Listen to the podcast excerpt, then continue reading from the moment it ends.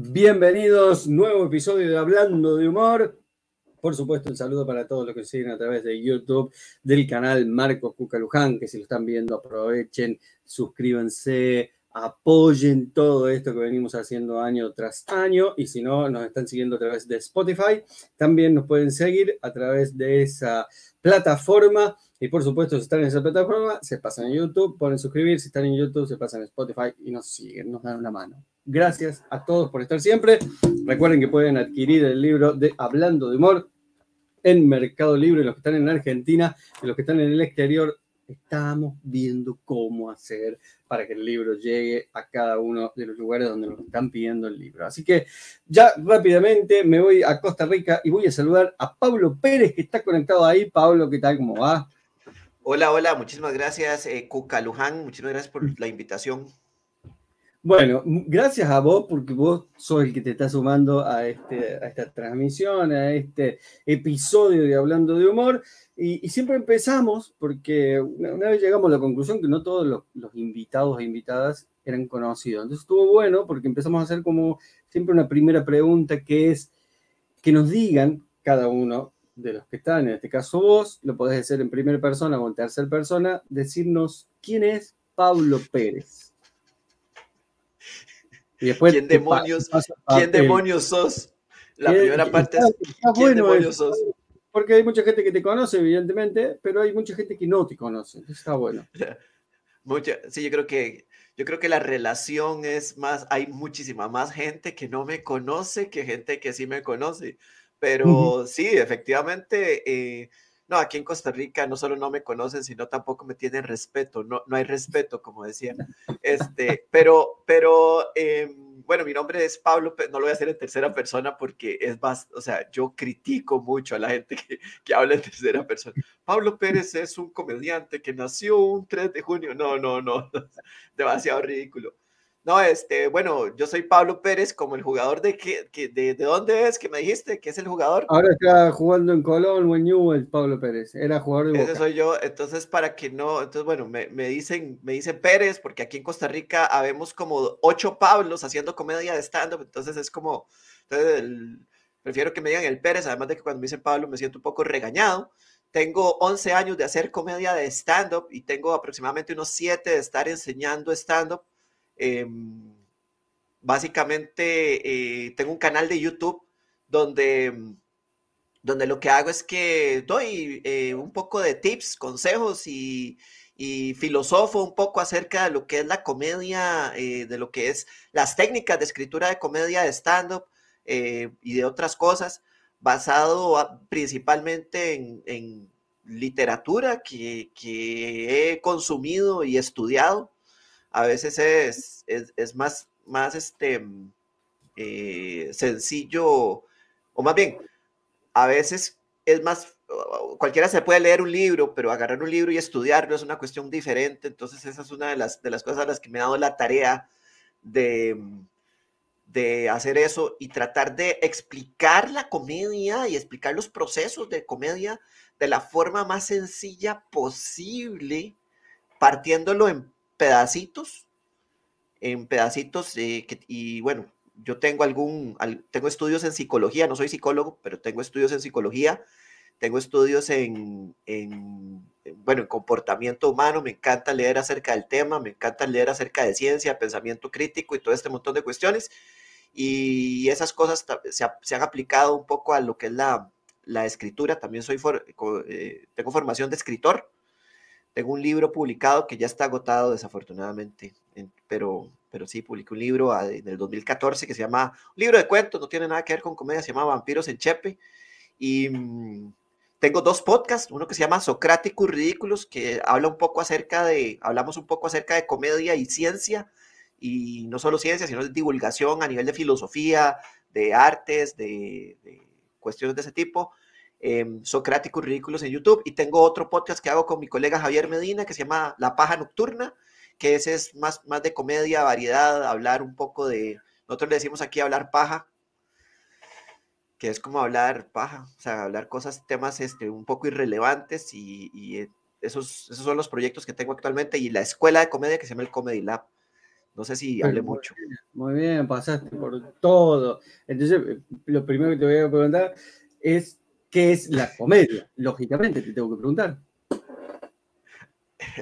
¿Qué es la comedia? Es, una pregunta de, es una pregunta eh, muy, muy amplia, ¿no? O sea, lo que, ¿qué es la comedia? Em, mira, yo no te voy a dar una definición de qué es la comedia porque eh, hay muchas discusiones al respecto. Sí. Hay, hay, una, hay una, una serie de discusiones. Una, una de, las, de los primeros impulsos que, que, con lo que yo te podría responder es que la comedia es, digamos, todas las, todas las, lo que son algún tipo de arte o de, o de expresión que, cuyo, cuyo resultado suele ser, no puedo decir siempre es, porque es, suele ser eh, la risa. Suele, suele estar en, en, el espacio de lo que es provocar risa, ¿ok? Entonces, eh, yo te podría decir eso como una definición muy general y como la primera que se me viene a la mente. Sin embargo, si revisamos libros y revisamos este estudios, nos vamos a dar cuenta de que no necesariamente, o sea, muchos, muchos colegas que hacen comedia eh, hablan acerca de que no necesariamente es el provocar risa, sino más bien es el señalamiento del absurdo, el señalamiento de lo, de lo cómico, ¿no? Eh, entonces, entonces es, es, es como difícil de, de, de, explicar completamente. Ahora, yo te puedo hablar acerca del arte de la comedia y te puedo hablar acerca del negocio de la comedia. Entonces, haciendo esa separación, digamos, la comedia es una cosa muy amplia, pero el negocio de la comedia es el provocar risa en un grupo de desconocidos consistentemente. En un grupo de desconocidos. Sí. ¿Por qué no pueden ser conocidos? Me, interesa saber. perdón, perdón, es que se me abrió la puerta, no, ni siquiera te dije, nada más me levanté y lo cerré. El negocio, ¿por qué, ¿por qué no pueden ser conocidos? Porque si no, porque en los conocidos no hay negocio. O sea, lo que, lo que establece un negocio no necesariamente son tus conocidos, sino el negocio es, el negocio es venderle a un grupo de clientes que no sean ni tus familiares ni tus amigos conocidos sino llegarle a, un, a un mercado más amplio de la población, de las personas que no conozcan tus códigos de comunicación. Porque es fácil o, o hay personas que son eh, talentosas para hacer comedia y son muy graciosas dentro de un grupo, de un círculo de personas conocidas. Entonces ya tienen ya tienen una ventaja sobre ese grupo de personas conocidas y es que ya las personas que los conocen conocen sus códigos de comunicación. Ya se estableció un enlace de comunicación a lo largo de mucho tiempo, digamos, el secreto aquí es tiempo. Entonces, eh, cuando yo me subo a un... poco a tierra, sería lo que pasa en, en una juntada, en una cena con un amigo que es gracioso. Ya existe un código de comunicación. Correcto, correcto. Pero cuando yo tomo esos mismos códigos y esos mismos temas y los subo en un escenario y los presento delante de un grupo de desconocidos, voy a tener un resultado diferente porque los códigos de comunicación no se han, no se han establecido. Entonces, lo que necesito primero es establecer un, código de comunicación con el grupo de personas a las que me estoy enfrentando para después poderlos hacer reír. ¿Y cómo se por eso es que el negocio... ya, que, ya que lo planteaste así. Perdón, perdón. ¿Cómo se establece ese código?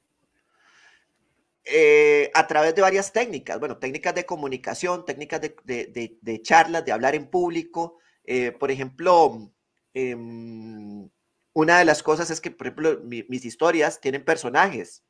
Entonces yo estoy hablándote a vos, que sos, que, que, bueno, nos estamos conociendo, estamos teniendo el gusto de conocernos hoy. Si yo te hablo acerca de, de es que me está hablando mi, mi amigo Minor, que posiblemente está de mal humor porque no ha comido. Eso puede ser muy gracioso dentro de mi grupo de, conocidos, porque conocemos a Minor, porque sabemos, porque, porque, porque conocen que yo tengo, que yo, que mi humor o mi cosa tiene que ver algo con gordofobia o con lo que se le podría llamar así, eh, ese tipo de cosas. Entonces, digamos, saben ese tipo de, de cosas cerca de mí y se pueden reír un montón, pero la gente que no me conoce no. porque no saben, no saben ni, ni, cuál es mi contexto, ni qué es lo que estoy hablando, ni qué es lo que estoy, a qué me estoy refiriendo, ni quién es minor, ni un montón de cosas. Claro. entonces lo que hago, lo, lo, que hago primero es que establezco una línea de comunicación, técnicas para establecer una línea de comunicación. Hablamos de lo que nos concierne a todos. Hablamos, vos sos argentino, eh, estás en, esta, eh, conoces probablemente, o sea, mi, mi, apuesta es que es posible que te guste el fútbol porque sos un, eh, porque sos hombre, puro prejuicio. Entonces, por ejemplo, algún chiste de Pablo Pérez con respecto al Boca, con respecto al, al, juego de fútbol que antes estaba en el Boca, ya no está en el Boca, este, podría, ya, ya, ya, ya establecimos algo en común. Yo sé, yo sé que eso ya lo sabes, ya sabes que hay un Pablo Pérez en el Boca. Yo vengo y digo esto aquí en Costa Rica y nadie me entiende de qué estoy hablando.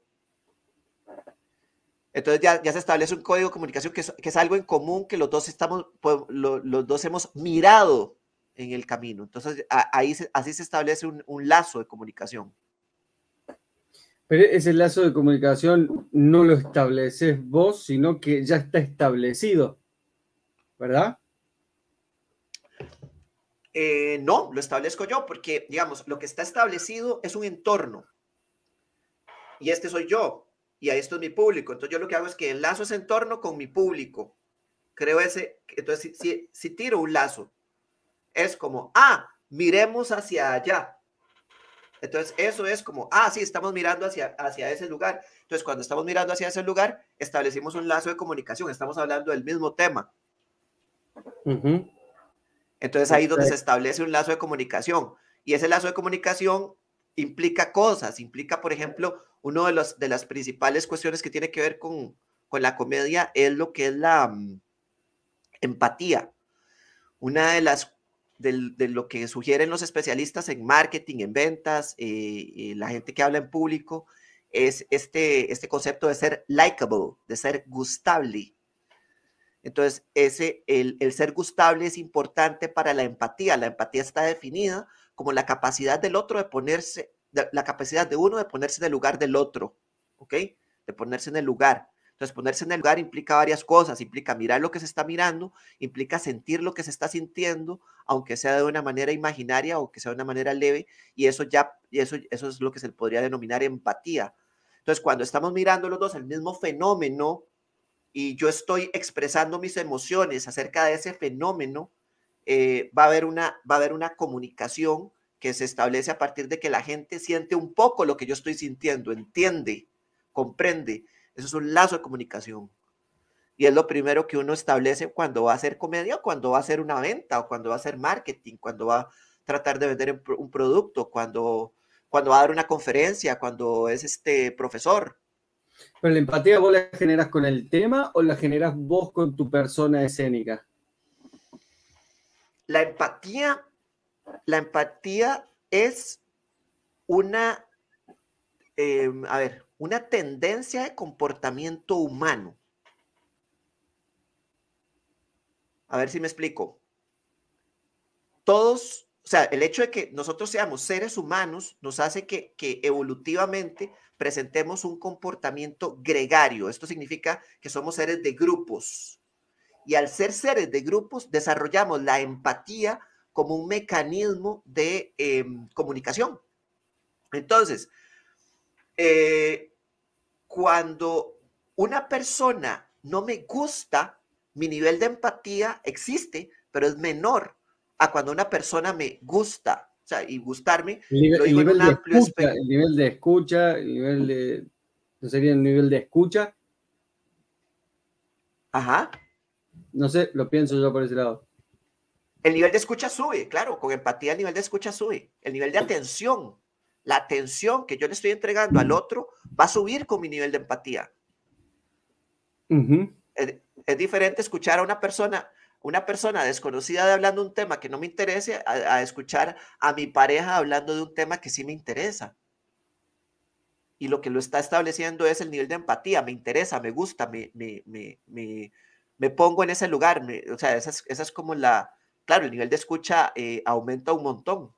Pero, pero por eso digo, también tiene mucho que ver la, persona escénica en sí, la presencia, la imagen de, por ejemplo, el comediante, ¿no?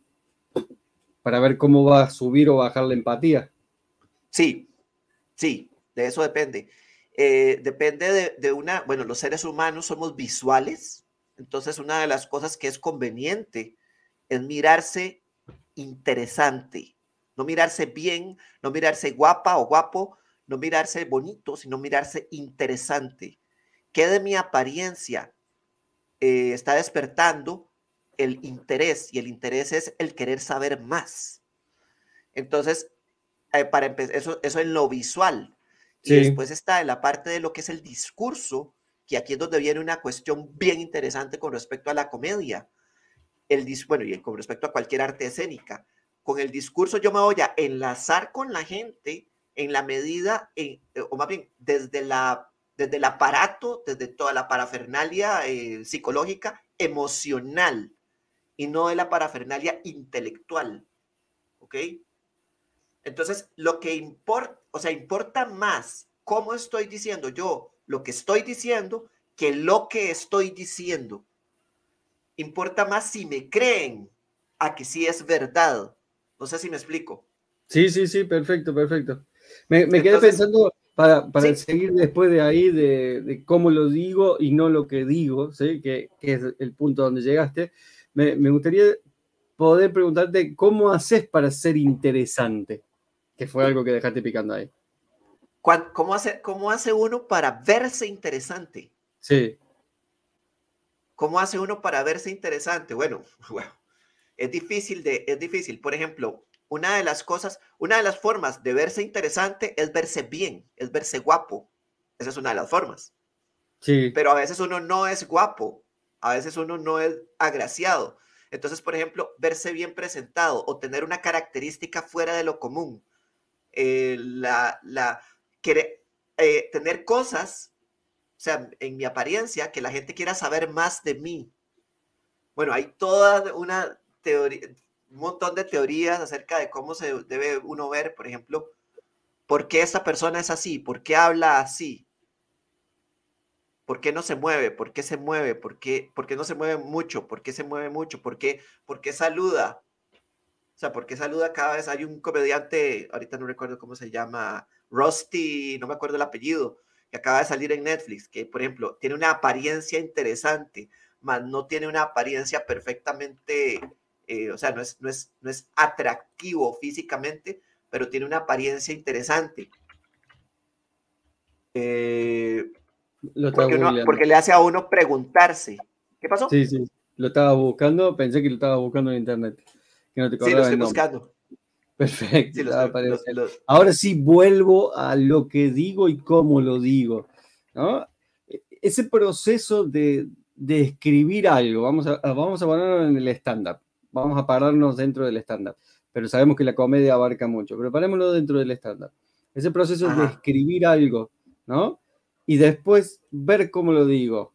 ¿Cuánto más o menos, cuántas veces se puede llegar a hacer para que llegue, para que sea perfecto, digamos? Que yo lo diga con una emoción. Más vale que tiene que mucho que ver con el artista, ¿no? Tiene mucho que ver con el artista. Pero, pero, porque no sale limpio la primera vez pero tiene que tener un camino, ¿verdad? Sí. Em, vamos a ver, si, tu pregunta es cuánto, depende, pero el, camino, el camino, ese camino de enlazar esa, esa comunicación con la audiencia, em, debería, debería partir de la escritura. Entonces, por ejemplo, un buen comediante, una buena comediante, o sea, una, una, comediante o un comediante que hace reír a la gente, de alguna manera le importa lo que está diciendo el material, le importa, le, le, causa algún movimiento emocional. No sé si me explico, o sea, es como una, como una, em, como, como quiero hablar de esto porque me nace hablar de esto. No soy un actor que tengo que aprender a que eso, a que esa es la emoción del personaje.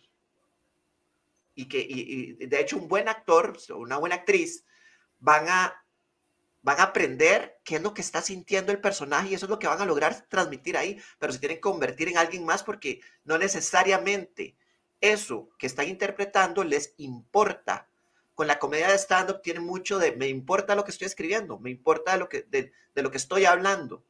Estoy haciendo el chiste de caca porque realmente me parece que es interesante las sensaciones que uno tiene cuando se queda sin papel higiénico en un baño ajeno, que es un chiste que todos los comediantes han hecho alguna vez en la vida. Em, me quedé sin papel higiénico en baño ajeno, sentí esto y realmente, realmente me pareció eh, una emoción fuerte, o sea, una emoción que, de la que quiero hablar. O estoy hablando de que, de que de quedarse sin papel en, en un baño ajeno porque nunca me ha pasado, pero es algo gracioso que podría haber pasado. No, no conozco, ¿conoces a alguien que le ha pasado? No, no conozco a nadie que le haya pasado. Es que me parece que es una situación graciosa. Ahí, por ejemplo, hay una desconexión emocional con el material. Y se va a volver, se va a volver lo mismo. Que por ahí más lo tiene el actor, ¿no? Puede ser. Eh, es lo que vos decías recién. Por ahí nosotros cuando escribimos un material, ya lo escribimos porque sentimos algo, qué sé yo, yo vine de vacaciones ahora de la costa de, la costa argentina y, ya sentí algo, me pasó algo en la piel, lo viví, lo sentí y yo lo descargo con esa actitud, ¿no? Por supuesto, por supuesto. Esa es la, es eso que sentiste, eso que viviste y esa, es, ese conglomerado de emociones y después, y, y después, y, y después, ahí buscar la, em, la contraemoción. O sea, tengo una emoción, busco la contraemoción y trato de pegarlas, de golpearlas una contra otra. Y psicológicamente, ¿eso cómo lo ves? ¿Por qué? Porque vos tenés una emoción que es la bronca, no sé, de tener que hacer cola en un banco, vamos a poner cualquiera, pero a su vez nosotros lo transformamos en humor, ¿no? Es como eso que vos estás diciendo, la contra de eso que venía. A ver, a ver. Em, sí.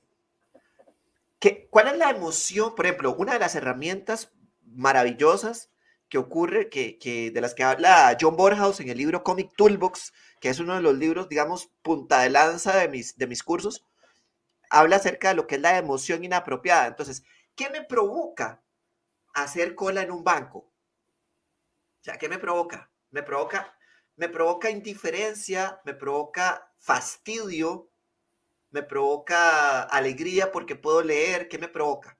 ¿Ok? Esa es una cosa. Y la otra cosa es, ¿cómo hago para, eso es la emoción, y después, ¿cómo hago para que esa emoción, cómo podría desde el texto, desde el material, contraponer otra emoción a esa que es la que yo estoy sintiendo cuando me toca hacer fila en el banco. Si me hace feliz hacer fila en el banco, ¿cómo sería si me, si me enojara? Si me enoja, ¿cómo sería si me hace feliz? Eh, agarrar esas dos emociones y chocarlas es de lo que me podría, eh, de lo que me podría valer para empezar a escribir algo humorístico. Eso se le llama, esa herramienta es la emoción inapropiada. Entonces, entonces, bien interesante porque además de eso es un ejercicio psicológico que uno puede hacer para otro montón de cosas. Porque, por ejemplo, una de las, de las situaciones que no, que los seres humanos no, no solemos tener es la propiocepción, es decir, la percepción propia de, mi, de mis propias emociones. Entonces, ¿qué estoy sintiendo? Entonces, entonces le obliga al comediante a estarse preguntando constantemente, ¿qué estoy sintiendo? ¿Qué me hace, ¿Cómo me hace sentir esto? ¿verdad? La pregunta del psicólogo. ¿Cómo me hace sentir esto? Ok. ¿Cómo me hace sentir esto? Entonces, ¿qué hago? Exagero la emoción. Exageración, una herramienta. Después de que exagero la emoción, le pongo la emoción contraria. Otra herramienta. ¿Cómo sería otra herramienta? What if? ¿Qué pasaría si? ¿Qué pasaría si fuera peor? Entonces, otra herramienta. Entonces ya, entonces ya empiezo a obtener material de una cuestión tan, tan trivial como hacer fila en un banco está haciendo fila en un banco, Estoy haciendo fila en un banco y hacer fila en un banco es un fastidio, maldita sea, es un fastidio, gente, cierto o no. Sobre todo cuando la fila hay, hay, es una fila de, de, de 25, 30 personas, uno ya saca los cálculos, ver, y lo peor de todo es ver a alguien feliz en la fila. ¡Qué coraje da ver a alguien feliz en la fila! Porque debería estar fastidiado. Estamos compartiendo, estamos aquí en, una, en la fila del fastidio. De ahí tengo algo estoy pegando emociones, estoy, tengo otro personaje, tengo una situación, tengo una emoción asociada a lo que está pasando. ¿Y no te pasa que, estás todo el día así? A mí me pasa que estoy todo el día así. Acabo de venir del, primer, el primer día de primer grado de mi hija y, me comporto como un pelotudo, ¿me entendés? Porque por el momento digo, no, boludo, me estoy riendo de todo, ¿me entendés? Porque ves todas las acciones que son serias y a todas le encontré un momento de comedia, decir, acá pasa esto, acá pasa esto, ¡juá, juá! Te reí con el del lado. Me pasa eso constantemente, ¿no te pasa? Sí, sí, sí. Sí, es este. Es. A veces es una maldición.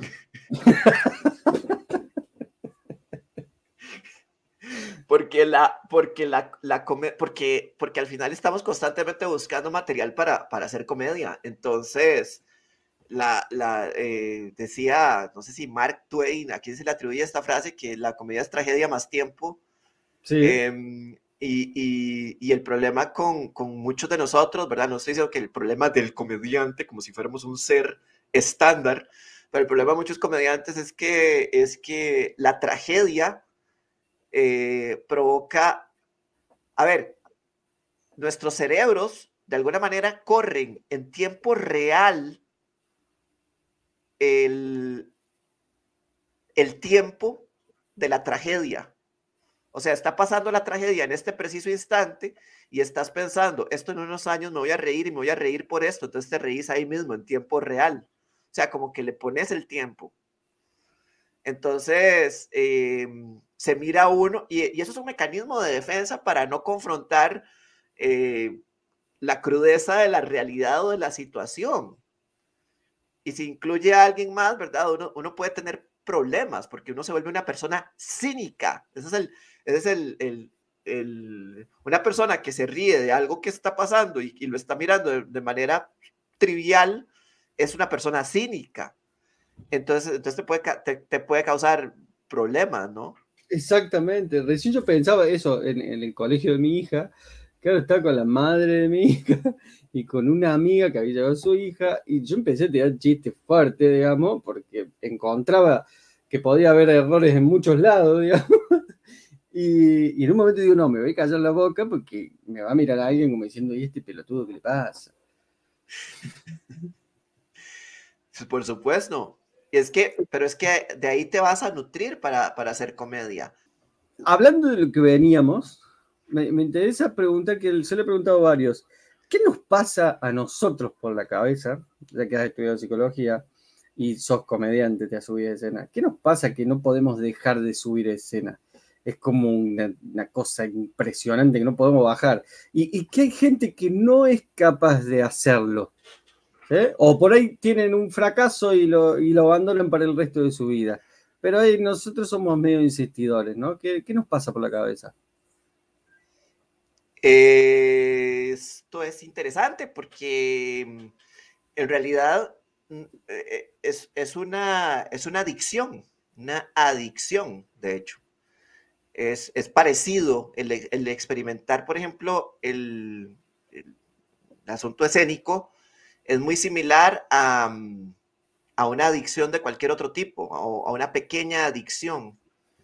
Los seres humanos nos movemos entre el placer y el, o sea, vamos hacia lo que nos provoca placer y rehuimos a lo que nos provoca displacer o incomodidad o dolor en el peor de los casos. Entonces, entonces por ahí viene la explicación de, por qué nos huimos. Entonces, cuando la risa nos provoca a nosotros, los seres humanos, em, placer. O sea, la, risa dispara dopamina, dispara serotonina y otro montón de cuestiones. Debe haber alguna fórmula que todavía no se ha descubierto de esto. Esta es la fórmula de la risa. Si te lo inyectaste, reís.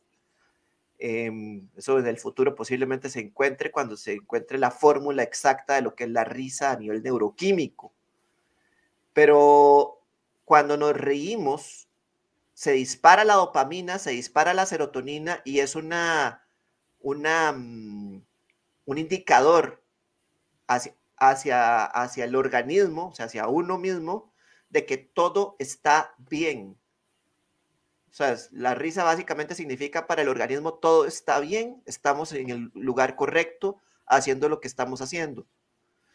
Ahora, al ser la risa eh, propia, provocar esta sensación de todo está bien, cuando escuchamos risa, también nos va a disparar esa, esa sensación. ¿ok?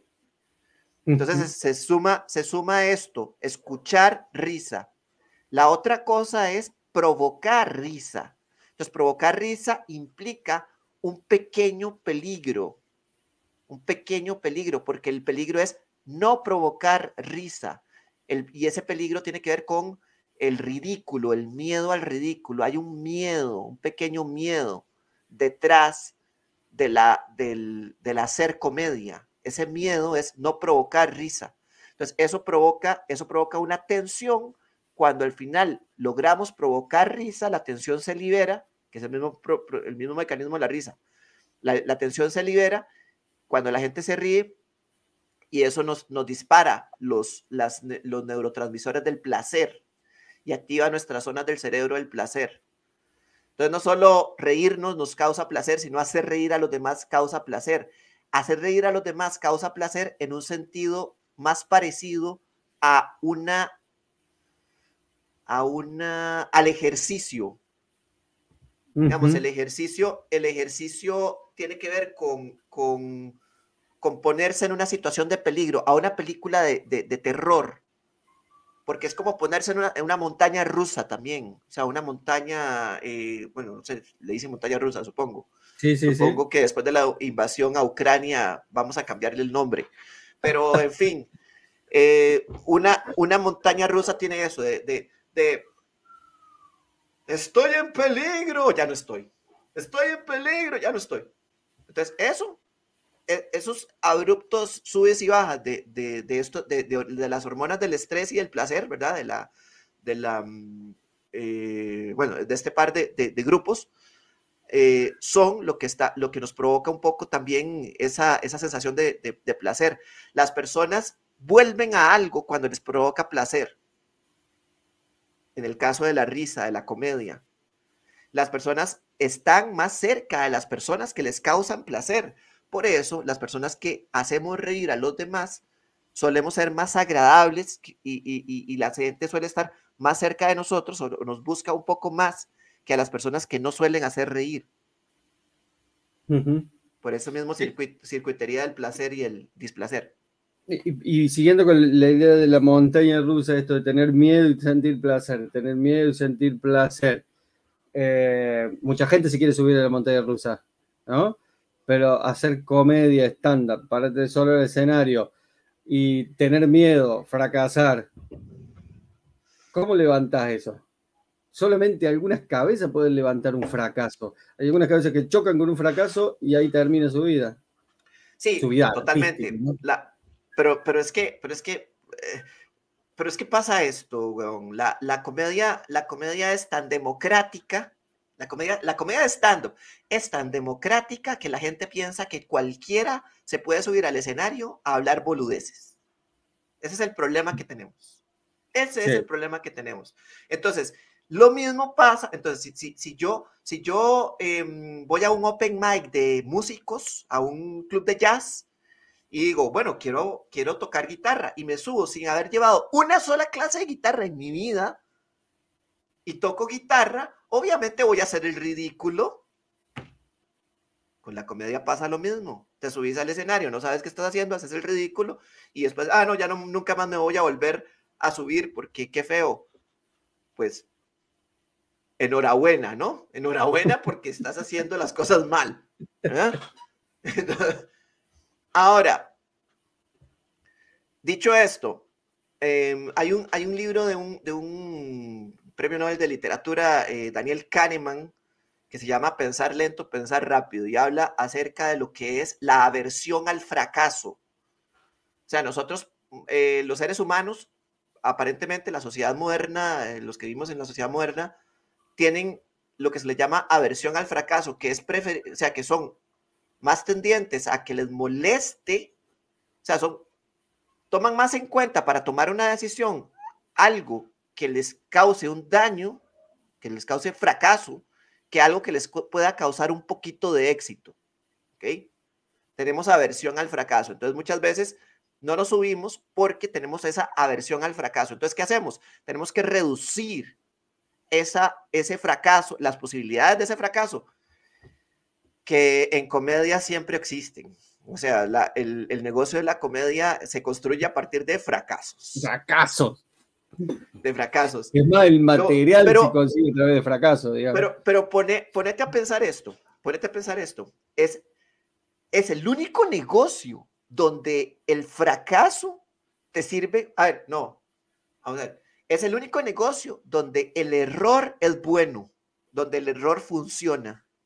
O sea, estamos buscando constantemente, somos expertos detectores del error andamos buscando, cuando estabas en el kinder con tu hija, ¿qué estabas buscando? Errores, incongruencias. Somos auditores de la vida, del, mundo. Somos auditores del universo. Auditamos todo. O sea, ¿qué es, ¿qué es lo que hace un auditor? Señala que está mal, dónde puede mejorar algo. Solo que nosotros lo hacemos burlándonos, esa es la diferencia.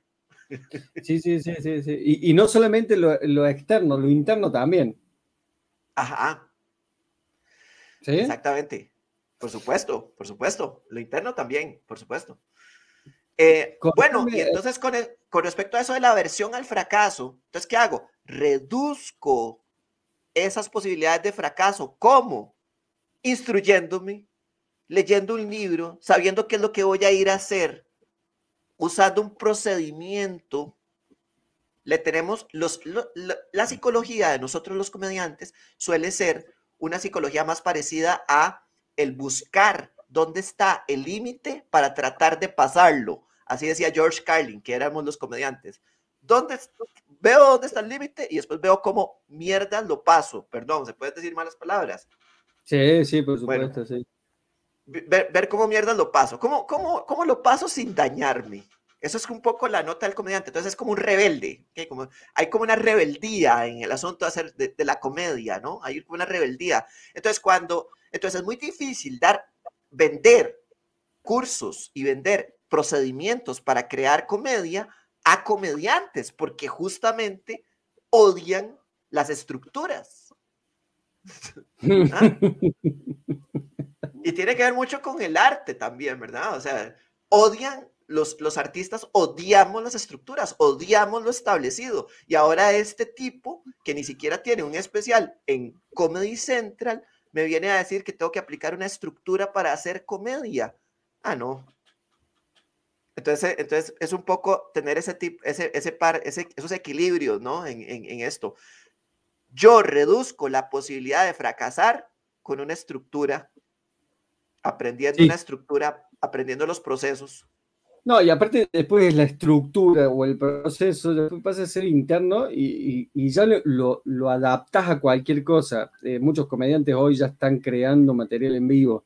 Digamos, se proponen una idea, eh, por ejemplo, el cigarrillo electrónico, y se les ocurrió antes de salir en el camarín y suben a escena y ya como conocen el procedimiento y ya saben cómo tienen que hacerlo, lo pueden hacer en vivo. ¿no? Totalmente, totalmente es una, una manera de mm, asimilar cuando yo, cuando yo estoy aprendiendo a manejar, a conducir.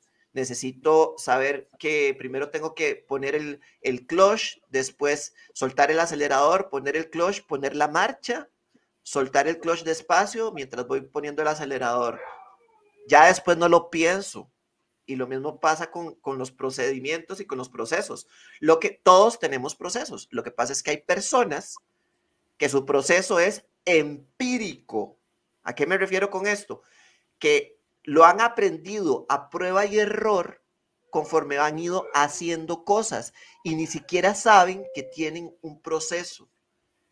Y aquí voy a hacer un pequeño paréntesis para hablar acerca de un profesor de comedia y un comediante no es lo mismo. Una persona que haga muy buena comedia, un muy buen comediante, muy buena comediante, no necesariamente es un buen profesor de comedia, porque la persona puede ser que no conozca su proceso y no se haya preocupado por partirlo en pedazos digeribles para alguien que no conozca el proceso. Entonces aquí, aquí, eso es una, es una cuestión interesante de, mirar. Cuando, cuando uno empieza a crear a partir de un proceso, puede devolverse y ver los pasos con los que hizo lo que hizo y explicarlo. Entonces, entonces un poco de eso, de eso, de eso trata un poco también la enseñanza de la comedia y también un poco la psicología de, un, de, un, comediante y un profesor de comedia. Pero más allá de eso, entiendo lo que decís y comparto lo que decís, pero más allá de eso, creo que la gente pues, cuando se quiere acercar a la comedia para el stand-up, siempre quiere ir con los famosos, con los que tiene un especial en Netflix o en HBO, ¿no? Totalmente, es un sesgo cognitivo, se llama, se llama el efecto halo. El efecto halo es un sesgo cognitivo que lo que, que lo que hace es que se le atribuyen características a una persona por otra, por, que no tienen nada que ver por una, por una, por un ítem específico en su personalidad o en su apariencia. Entonces, por ejemplo, si te atiende un mesero o una mesera que es muy guapa, bellísima, te atiende una mesera bellísima, es Gal Gadot, ella, te atiende y, y después se va, o sea, te atiende y te dice, bueno, eh, Marco, ¿qué quieres comer? Eh, aquí está el menú, no sé qué, no sé cuánto, se va y vos te quedas así como, wow, es bellísima y viene alguien y te pregunta en ese momento, ¿esa mesera es simpática? Y vos vas a decir, sí. No sabes si es simpática, sabes que es bellísima porque fue lo que viste. Eso se llama efecto halo. Lo mismo pasa con los comediantes. Él es un buen comediante. Debe ser un buen profesor de comedia. Eh, no necesariamente. No necesariamente. Eh, decime, Pablo, eh, ¿qué es para vos un chiste? Mira, un chiste, yo cuando, cuando hablamos de chiste, yo me voy a la definición más, más común y corriente. Un chiste es algo que se dice o hace con la intención de hacer reír. Eso es un chiste. Entonces, entonces cuando hablamos de un chiste, hablamos acerca de voluntad, acerca de, de un movimiento volitivo. Esto significa que no existen chistes eh, accidentales. Cuando decís algo gracioso por accidente, no es un chiste. Cuando repetís eso que dijiste gracioso para hacer reír, ahora sí es un chiste. Cuando haces algo, cuando te tropezás y te caes, que así estoy casi seguro que comenzó la comedia, alguien, un neandertal, iba caminando por la cueva, se resbaló en una cáscara de protomango, se cayó, no le pasó nada y se levantó y hizo, y los que estaban alrededor hicieron, y, el, y el, el neandertal se quedó así como, wow, esto se siente bien, se están riendo, se siente bien. Al otro día se quedó pensando toda la noche y en la otra noche dijo, voy a repetir ese mismo cantidad de movimientos para ver si provoco esto mismo. Se vuelve a resbalar, se cae, hace lo mismo, solo que simulado, y la gente, ¡Ah! ahí es un chiste. La primera vez no. ¿La primera vez que era? Un accidente que provocó risa.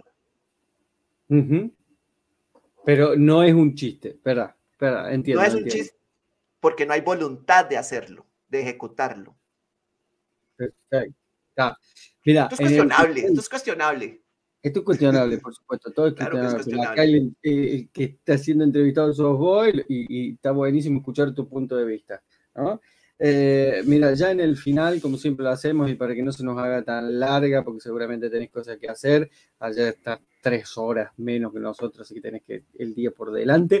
Eh, me gustaría que me cuentes cuál fue tu mejor función y cuál fue tu peor función. Ok, ah, es, difícil. Bueno, mi mejor función fue un especial que hice en el 2000. Aquí estoy viendo el. no sé, 2018, digamos que fue 2018, que fue, mm, fue un especial que hice de una hora y resto. De una hora, de una hora. Yo normalmente no hago especiales de más de una hora. Em, en un cine y me gustó mucho porque eh, ya tenía como ocho, ocho años de estar construyendo mi audiencia. Perdón. Sí, sí. Tenía como ocho años, como ocho años de estar construyendo mi audiencia y, y, cuando, me, y cuando me subí al escenario empecé a hacer uno, uno durante, el, durante la carrera, hay cosas que uno, de las que uno quiere hablar, que uno quiere decir, que es el tipo de humor de uno, y a veces esas cosas, esos temas, los va sacrificando por hacer reír a una amplia gama de gente. Entonces uno se queda sin hablar de lo que uno quiere hablar y empieza a ser más complaciente con el humor que uno hace, que uno ejecuta. Entonces, ya para ese show, recuerdo que empecé a hacer chistes que, mm, eh, bueno, empecé a arriesgarme a, ya los tenía ahí, pero mi público se empezó a reír de chistes que, que yo aprecio mucho porque son chistes que yo quisiera decir, pero que en los clubes de comedia o en los bares o en los antros, no sé cómo le llaman ustedes, normalmente no entraban esos chistes, no entraban esos chistes. Entonces ahí entraban, lo cual significaba que tengo una tribu de gente que me sigue, que aprecia lo que estoy haciendo, que aprecia mi humor. Entonces ese, ese, ese show lo, lo tengo especialmente en, lo, lo, tengo especialmente guardado como uno de los que más me ha gustado, con los que mejor público he tenido. Y uno de los peores shows, hay muchos, ¿verdad? Pero hay pero uno para una, para una señora que me contrató súper bien, ella no tiene la culpa, pero una señora me contrató para su cumpleaños número 60. había visto mi material y le había gustado y me contrató para la fiesta, entonces iba a hacer la fiesta en, en, en, conjunto con la, con la nieta de 20 años. La nieta no me conocía, eh, la señora los invitados, la nieta no me conocía, los invitados de la señora no me conocían tampoco, solo me conocía la señora y, bueno, tal vez la nieta porque, me, porque la señora se lo había mostrado. Eh, entonces, el público al que me iba a dirigir, que era un, que es un público que suele ser de, en ese tiempo era un público como de los, de los, no sé, de los 18 a los 35, 40 años, tal vez, es el público al que podría yo llegar con mi humor, ya como después de eso ya hay menos posibilidades de hacer reír. Bueno, el público era básicamente gente de 60 años hasta respirador artificial, digamos, es, ese rango de edad. Ese rango de edad era. Y entonces eh, fue de los peores shows del mundo. Divertidísimo. O sea, ahorita yo lo recuerdo y es divertidísimo. Em, una de las situaciones fue como que pasó una señora con una, una señora muy mayor. Eh, yo, a mí me había tocado ese día tirar la iluminación, pero me pasó así enfrente del escenario. Yo estaba hablando y me pasó exactamente enfrente del escenario con una de esas andaderas de, de para caminar. O sea, la, la, señora iba caminando ahí así con la andadera, me vuelve a ver y me hace. De gusta, y medio. Lo peor de todo es que va al baño, va al baño y después se devuelve exactamente igual, ¿verdad? Y volvió a mirar. Y vuelve a mirar igual. Ese show estuvo... todo lo que tenía que hacer o no te fuiste antes? No, no, no, no. Yo tengo, si yo tengo, mira, eh, yo en ese aspecto yo soy profesional en el, en, el, asunto de que si yo me, si yo, si a mí me contrataron 30 minutos y yo les cobré 30 minutos, yo me voy a subir 30 minutos. A menos que alguien se suba, literalmente me agarre y me baje, yo no, yo me voy a subir 30 minutos. Bueno, porque si no, no me pagan. No, sí le vamos a pagar. Ok, está bien. Ahí sí me bajo. Pero si a mí me contrataron 30 minutos, yo sufro eso hasta el final, no me importa. O sea, yo la estoy pasando mal en el escenario, pero yo sé que esto es, eso es parte de lo que hay que hacer. Es parte de lo que hay que hacer. Me habían contratado, esa, esa, esa fue larga, esa fueron 45 minutos. 45 minutos con la señora. Sí, es que empezó no material de la jubilación, de, la pensión, de, la muerte, algo así. no, no, no, jamás, jamás. Era una fiesta de cumpleaños. No puedo, no puedo, una fiesta de cumpleaños paga con, un montón de señores conservadores que va a estar tirando mi material de la muerte, de, de, no, no puedo. O sea, el material que tengo es el material más blanco, más, más, más para, para todos los públicos y ese es el material que uso para esos, esos 30, 45 minutos de material limpio, que así se, le, se le denomina, que es material que no tiene contenido sexual explícito, no tiene especialmente mucha, mucho vocabulario soez eh, y no tiene humor negro.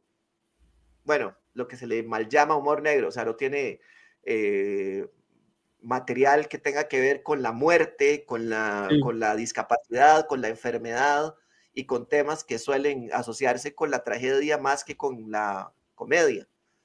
Em, ese material es el material limpio y no, o sea, ese material es ¿no? Ese material no va a funcionar para esa, para esa demográfica. Bueno, Pablo, muchas gracias por haberte prendido a charlar un ratito. La verdad que fue una charla hermosa. Me quedaría una hora más, tres horas más charlando con vos. Y ojalá que un día nos juntemos con el querido Joel Cabello y con vos y, sigamos hablando de esto que tanto nos gusta.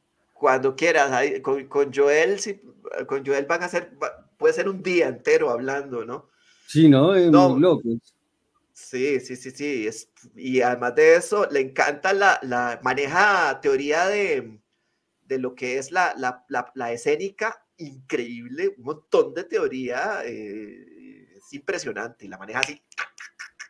A mí me gusta la gente, a mí me gusta eso, me gusta, me gusta ese tipo de, me gusta ese tipo de cosas. Yo soy muy nerd de la comedia y de los temas que estudio en realidad, en general. Entonces me gusta mucho la gente que maneja esa información tan claramente. Decía Richard Feynman, que era físico, que cuando uno entiende algo claramente es capaz de explicarlo de forma sencilla.